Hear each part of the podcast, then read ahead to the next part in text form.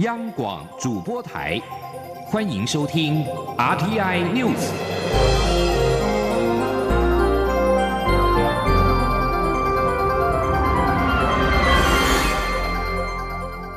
听众朋友您好，欢迎收听这节央广主播台提供给您的 RTI News，我是张顺祥。六四事件届满三十周年，美国国务卿蓬佩奥呼吁中国全面公开调查，并停止迫害人权。他并以中国宪法为论述，表示权力属于人民，尊重法治，维护人权，国家才会强大。美国国务院在北京时间今天凌晨零点发出声明，悼念三十年前发生在北京天安门的英勇抗议行动。蓬佩奥在声明当中表示，当时中国共产党领导人向天安门广场派出坦克，以暴力镇压呼吁民主人权、结束贪腐的和平示威。成千上万聚集在北京跟中国其他城市的抗议者，为追求国家美好未来蒙受苦痛，死亡人数至今依然成谜。他呼吁中国释放为争取权利跟自由而遭到拘留的人，停止任意拘留。在六四事件三十周年前夕，蔡英文总统三号在总统府接见海外民运人士，认识台湾民主人权参访团。蔡总统表示，六四跟美丽岛事件分别是两岸民主发展的历史关键点，但之后两岸走向不同的路径。他并且指出，台湾很关心中国大陆的民主跟人权发展。若中国走上这条路，有台湾可以做的，都会尽力去做。请听央广记者欧阳梦平报道。蔡总统在接见时表示，今年是六四事件三十周年，也是台湾的美丽岛事件四十周年。对两岸来说，这两起事件是民主发展中非常具有历史意义的关键点。但是，台湾与中国大陆的民主发展在这两起事件后开始出现不一样的路径与速度。总统说：“三四十年前，我们都站在十字路口过，不过台湾很坚定的选择了走上民主、呃自由的这一条路啊。那。”呃，呃，很可惜的，虽然中国在呃这几年的经济发展是呃有呃进步啊，但是在人权自由上面还是受到很大的呃限缩哈。总统表示，其实台湾的民主化这条路走得蛮艰辛，能走到现在这里，要很感谢前辈们的付出。他并认为，在美丽岛大选中，民主前辈勇敢面对，给后辈很大的启发。民进党就在当时的氛围下诞生，所以不论党内有多少不同意见，都不能让这些民主前辈失望。蔡总统也指出，过去发生的这些事，很多还没有厘清，也还没有做个了结。所以，现在要做的第一件事，就是开始撤销当年这些政治参与者在不当审判或当时环境下被判下的有罪判决。这就是台湾的转型正义。总统强调，台湾曾经有过政治犯，但不希望也不会重蹈覆辙。他并表示，台湾会坚守民主的价值，也希望中国能够往这条路上走。他说：“我们也很关心呃中国大陆的民主跟人权的发展，嗯，啊，这个是一个普世的价值。我也希望呃中国大陆可以往这条路上来走啊，那这条路。”必然走得艰辛，但是在这一条走上这一条路的呃这个路上啊，如果我们可以呃做的，我们都会尽力。蔡总统在接见海外民运人士时，美丽岛事件的主角之一，总统府秘书长陈菊特地陪同。总统一开始就特别介绍，并表示陈菊应该有许多经验与故事可以和大家分享。中央广播电台记者欧阳梦平在台北采访报道。今天是六四三十周年，多个公民团体将在中正纪念堂举行纪念晚会。副总统陈建仁将出席并且致辞，多位六四亲历者跟中国民运人士也将会出席。三十年前，你是否在广场呢？一九八九年的六月三号深夜，北京天安门的枪声传到了台北，震惊了正在中正纪念堂（目前是自由广场）的声援者。中国大陆青年奋力争取民主的热情，深深的感染着台湾年轻人。当时台湾才解除戒严不久，社会充满着对新秩序的期盼。紧接着天安门血腥清场之后的第二年，一九九零年三月，一座巨大台湾原生野百合在台北树立，加速台湾从威权到民主的进程。六四事件三十周年，过去政治上宣传两岸血脉相连，已经几乎不再有人提及。对于六四事件的意义，更逐渐升华、转化成为拥护人权的普世高度。记者张婉如的专题报道。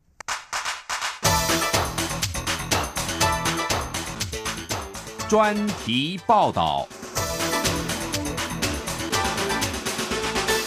一九八九年六四事件，国际媒体拍下北京长安东街坦克人的画面，肉身阻挡坦克，震惊了全世界，也被视为六四镇压中最具标志性的一幕。这些不是合成的影像，而是历史的伤口。我们在中正纪念堂，我们在这办活动，就是一九八九年的六月三号，我们在这办活动，来支持中国大陆的年轻人。我们随时跟天安门的年轻人联络，最后夜里头听到枪声，那一天就是六月四号的清晨，天刚刚亮，我们站在自己中华民国的土地上，在台北市的中正纪念堂，我们一起唱升旗歌，我带着大家祷告，大家在一起流着泪。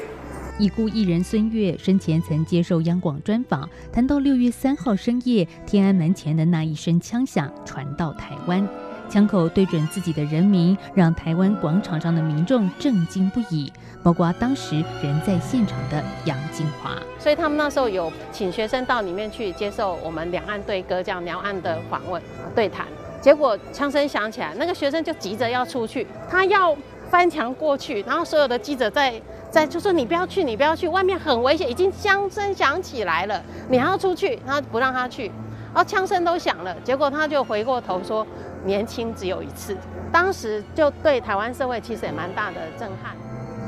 从北京大规模学生运动开始，台湾民众的声援就从未间断，中正纪念堂不断涌入人潮，大家席地而坐，透过演讲与歌声向对岸传递台台湾的声音。而从北到南，校园设立民主墙，挂满大字报，是当年台湾大学生的共同记忆。当年野百合学运总指挥、现任台大社会系副教授、无任所大使范云说：“所以我们当时就用这个事情，在台大校门口弄了一个，弄了很多，找人去钉了很多的那个三甲板，然后叫做那个民主墙，哦，大字报。我们就请大家把。”对六四的想法感想写下来。台大校园到处都挂满了白布条，譬如说清华大学，台湾清华就会挂什么“两岸清华，血脉相连”。一九九零年，台湾已从戒严迈入解严，但许多制度仍百废待举。再加上六四学潮为隔年台湾学运推波助澜，加速台湾政治结构转型。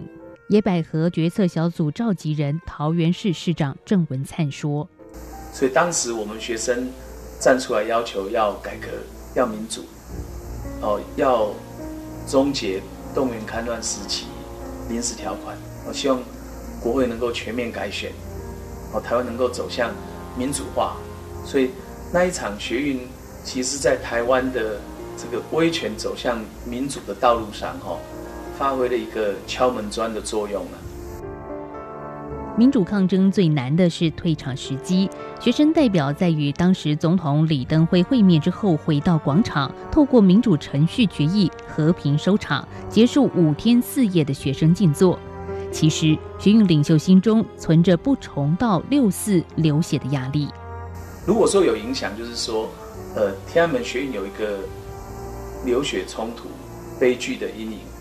那我们是避开了这样的一个。悲剧冲突的这样的一个情况。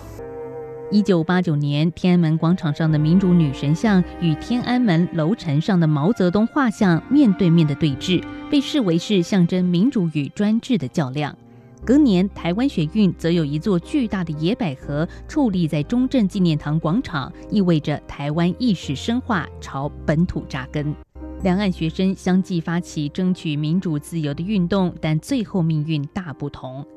天安门前的青年怎么也料想不到，一九八九年四月五号胡耀邦猝逝后的悼念活动会演变成中国现代史上最大的抗议浪潮。有的因此失去生命，有的从此流亡海外，再也回不了家。六四事件是台湾与中国的政治分水岭，台湾持续朝民主深化发展，一国两制下的香港则是面临民主与自由日益限缩的困境。香港支联会主席何俊仁说：“能在香港召开，但是确实是没有可能。但是我告诉你，如果是明年后年啊，如果这个土反条例通过之后，香港政府欢迎你们很多人过来，我也不会邀请你们过来。”迫于现实，二零一九年六四事件三十周年研讨会在台湾盛大举行，大批重量级学者、专家与亲历者来台，为六四之后的中国民主路径探寻新出口。范云说：“对台湾的民主跟主权，希望能够守护的朋友，也同时要关心中国的民主跟人权。哦，如果真的只有一个民主的中国的话，才是我们台湾的一个民主跟人权最长久的一个和平的保障。”六月四号清晨，在天安门广场被解放军戒严部队推倒的民主女神像，三十年后在台湾再度矗立。此刻的台湾成为两岸三地唯一可面对史实、说真话的民主人权基地。只是现在的你，是否还会想起曾在广场为民主呐喊的日子？央广记者张婉如专题报道。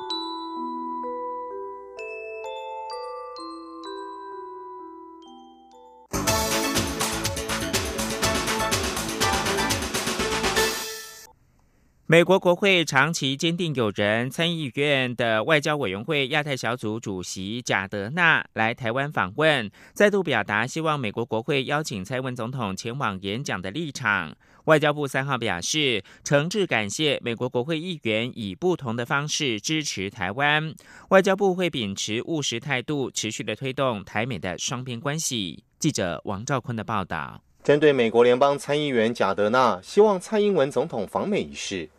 外交部回应指出，感谢美国国会对台湾的支持，未来会持续深化台美关系。外交部发言人李宪章说：“外交部对美国国会跨党派议员以不同的方式展现对台湾的友谊与支持，表达诚挚的谢意。我们会秉持务实的态度及互信、互惠、互利的原则，持续推动与美国的双边关系。除了希望总统能够访美外，”贾德纳今年三月还曾在美国国会发起致川普联名函，呼吁美国政府紧速派遣阁员访台，加上提出台北法案等各种力挺台湾的举措。外交部称呼贾德纳是我国在美国国会的长期坚定友人。关于蔡英文总统访美一事，外交部长吴钊燮月前在立法院答询时曾说过，目前没有这个规划。根据了解。此事目前还是处于没有这个规划的状态。中央广播电台记者王兆坤台北采访报道。纽约时报三号报道，华裔美国运输部长赵小兰的家族以及他的夫婿联邦参议员麦康奈，因为赵氏家族跟中国深厚的商业关系而获利，而赵小兰在这个过程当中扮演重要的角色。报道说，赵小兰身为运输部长，有责任监督与振兴美国的海运行业。但随着中国航运业崛起，并在全球占主导地位，美国的海运业正急剧的衰落。纽时三号发布一则调查报道，根据纽时中文网发布的摘要，纽时透过采访、查阅行业申报资料跟两国的政府档案。发现赵氏家族跟麦康纳都随着前者的航运公司在中国发展出深厚的商业关系而兴旺。这个过程当中，赵小兰是公司主要的推动者之一。纽时的调查报道说，赵小兰九十一岁的父亲赵锡成，一九四九年共产党掌权前逃离中国，在那之前，他曾在上海一所大学学习航海的专业。期间，他一度跟后来的中国国家主席江泽民是同校的同学。这里是中央广播电台。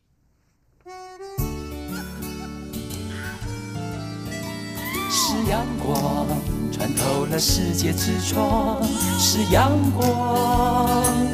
环绕着地球飞翔。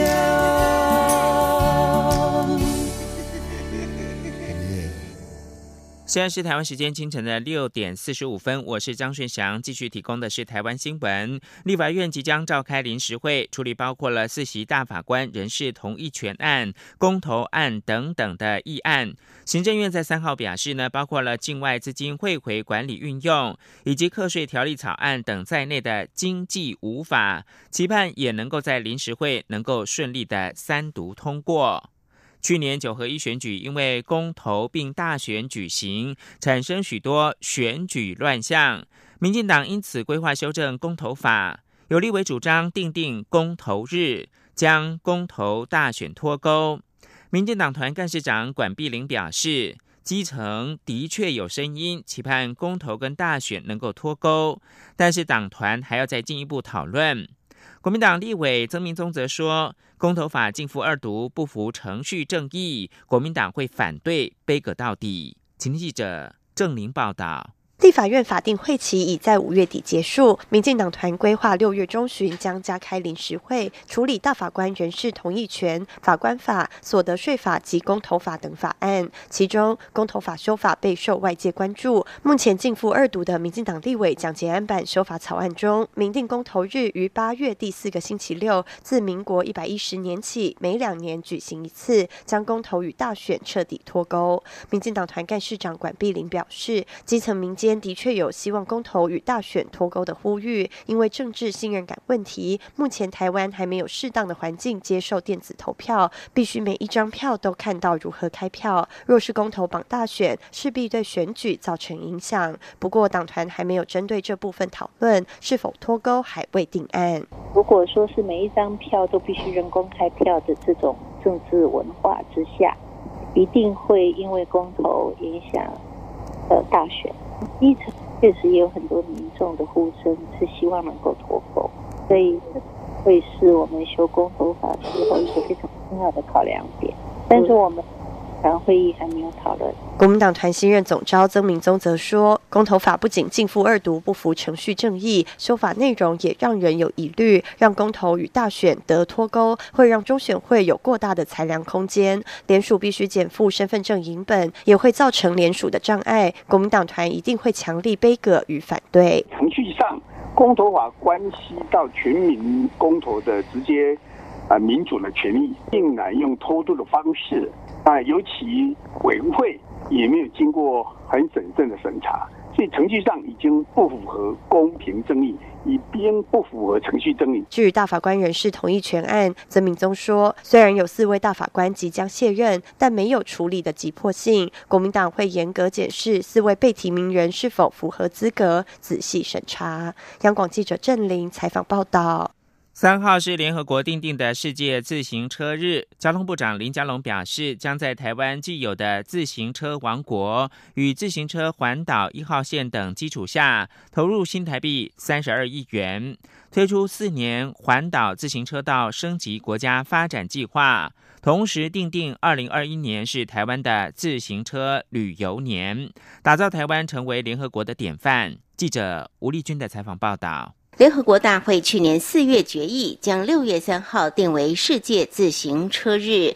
鼓励各国致力推动自行车骑乘文化、运动活动与安全。不过，相较台湾，早在十二年前，行政院就已颁布五月五号为台湾自行车日，交通部更自二零一零年起连年举办台湾自行车节，二零一五年又完成上千公里的自行车环岛。一号线加上台湾素有自行车王国的美誉，让台湾在自行车领域的发展遥遥领先国际。如今，交通部长林佳龙更宣示，观光局将继二零一九小镇漫游年、二零二零脊梁山脉旅游年之后，推出二零二一自行车旅游年。同时，交通部也将提拨新台币十六亿元，再向行政院国家。发展基金申请补助十六亿元，以观光局为首，结合公路总局及运输研究所，自明年起推动四年环岛自行车道升级国家发展计划，希望打造台湾成为联合国的典范。林佳龙说：“今天我们除了响应世界自行车日，交通部观光局也拟定。”二零二一年作为我们台湾自行车旅游年，那我自己也召开会议，推出一个环岛自行车道升级计划，是四年的国家发展计划。那我相信啊，我们虽然不能参加联合国，但是台湾是自行车王国。那如果跟六月三号这个世界自行车日来整合，然后呢来搭配我们台湾自行车日跟自行车旅游年，绝对可以成为联合国的。典范。林佳龙进一步指出，希望率先在两年内提升环岛自行车道及串联地方的二十五条单车支线软硬体。除了将广设单车补给站，从两百多个倍增到五百个，同时要求所有自行车道品质需采一致性的国际标准，标线及号志也要统一，并以台中、彰化、南投、苗栗等中。部四县市为示范区，让台湾的自行车旅游成为国家品牌。中央广播电台记者吴丽君采访报道。位在台北市云和街的梁实秋故居，平均每天大概有二十组参访的民众，其中大概有一半是中国大陆游客，前来争睹这位文学大师曾居住过的日式建筑。台湾师范大学今年将梁实秋故居从委托经营改为自营，近期经过修缮之后，三号是搭配台师大创校九十七周年的特展重新开幕。记者陈国维报道。已故文学大师梁实秋，在一九四九年受聘担任台湾省立师范学院英语系主任。一九五二年迁入云和街的住处，内部约三十平，住了七年，到一九五九年才迁出。国立台湾师范大学图书馆组长黄进斐表示，梁实秋在两岸颇负盛名，这里也是目前唯一有保存下来的梁实秋住处。再加上典型的早期日式风格建筑，吸引不少中国大陆游客专程前来参观。在我们常设展的部分，呃，包括像是梁实秋先生他用过的打字机，那还有就是呃梁实秋先生他曾经在他的书房里面的照片，啊，那还有他曾经翻译过的这些小说，或者是雅呃莎士比亚的这个作品，好，那这个都是第一次在故居这边哎做呈现。或台北市政府登录为历史建筑的梁实秋故居，在二零一四年正式对外开放。今年初，台师大决定改为自营，经过约两个月的屋瓦及墙壁修缮后，四月中开始试营运，并在三号重新开幕。台师大校长吴正奇指出，未来将在梁实秋故居展出更多贴近师大特色的展览。这是一个师大历史的一个重要的部分，那所以我们决定决定说。我们自己来经营，那也把更多的资源放进来，那凸显呢，呃，它跟四大历史的传承。台师大去年在校务会议中决议，追溯校史自一九二二年台北高等学校时期为校龄起点，而不是过往的一九四六年。因此，今年将欢庆创校九十七周年，并在梁实秋故居举办首档特展，将台湾总督府台北高等学校、台湾省立台北高级中学、台湾省立师范学院等三段历程进行脉络统整，并展出各时期的招生公告、财产交换清册、学生证、公文。档案等文件呈现近百年来的办学进程。中央广播电台记者陈国伟台北采访报道。农委会林务局去年跟台铁合作打造里山动物列车，引发了热烈回响。今年再次打造里山动物列车二点零，在五号加入台铁的区间车行列。记者陈立新鸿报道，台铁局与林务局去年合作推出第一代里山列车，车厢上有八种可爱野生动物带孩子去旅行，共开行于六百个班次，载运超过五十万人次，成为民众询问度最高的彩绘列车。今年二点零版更以次生林、溪流河川、水田湿地、田野聚落四个里山生态系为彩绘主题，集结百余种的本土原生里山动物。各车厢内的 LCD 荧幕。还播放包括东方风音、实现盟、森林蜜等多部生态影片，要让搭乘民众在旅行时也能进一步了解自然环境。林务局长林华庆表示，民众熟知的保育类动物，像是黑熊、地质等，都是栖息在台湾保护较完整的中高海拔，但却也有约百分之五十五的野生动物生活在浅山平原环境，多是私有地，遭人为开发破坏严重。因此，林务局才会积极透过生态造造林和友善的农作等方式，改善这些动物的栖息环境，希望它们也能像里山动物列车所象征，能够自由自在的旅行。林华庆说。针对海拔一千公尺以下的这个比较破碎化的啊这些生物栖地，能够用生态造林，或者是让这些呃农业生产转型成比较友善的方式，让它形成一个无形或有形的生态网络，让这些动物呢不是只被困在自己的栖息地里面，它们也可以借由这些生态网络啊到其他的地方、其他的栖息地去拜访它的朋友。所以我们才会在去年推出了第一代的，啊，里山动物列车，用八种动物象征这八种的里山动物呢，也有权利像我们人一样，坐着火车自由自在、快乐的去旅行。里山动物列车将于五号加入台铁区间车行列，并持续一整年。民众只要搭乘西部干线基隆至嘉义、后里至潮州，都可以有机会和这些里山动物彩绘面对面，让里山动物陪着你一块去旅行。中央广播电台记者陈林信鸿报道。国际新闻：十一岁的伊朗裔少女夏利法成为全球高智商人士新代表。她在英国门萨。智商测验测得创历史纪录高分，比德国天才物理学家爱因斯坦智商还要高。在英国艾尔斯伯里高中就读的夏利法，最近在牛津接受门萨智商测验，获得了不起的一六二高分，代表他的智商远高于一百四十分的天才门槛。夏利法的智商分数也超越了爱因斯坦，估计智商一百六十分。不过，爱因斯坦从未接受门萨智商测验，他的估计智商也一直遭到质疑。测得如此高的智商，夏利法比任何人都惊讶。他表示有兴趣要进一步的研读数学。苹果公司执行长库克三号在全球开发人员大会发表主题演说，预告苹果手机跟电脑软体即将出现的改变。而某些改变意在使苹果多角化经营，以弥补招牌产品 iPhone 手机的销售衰退。许多软体经过更新之后，渴望因应数位服务所需，比如影音串流。苹果希望借此能够减轻 iPhone 所占有的业务比重。库克的演说一开始先简要的重述苹果今春稍早所公布的一些服务。包括了阅读新闻服务跟手游订阅服务。为了展示软体而举行的全球开发人员大会，更是年度盛事。今年苹果努力要因应目光远大的创办人贾伯斯将近八年前过世以来的最大挑战。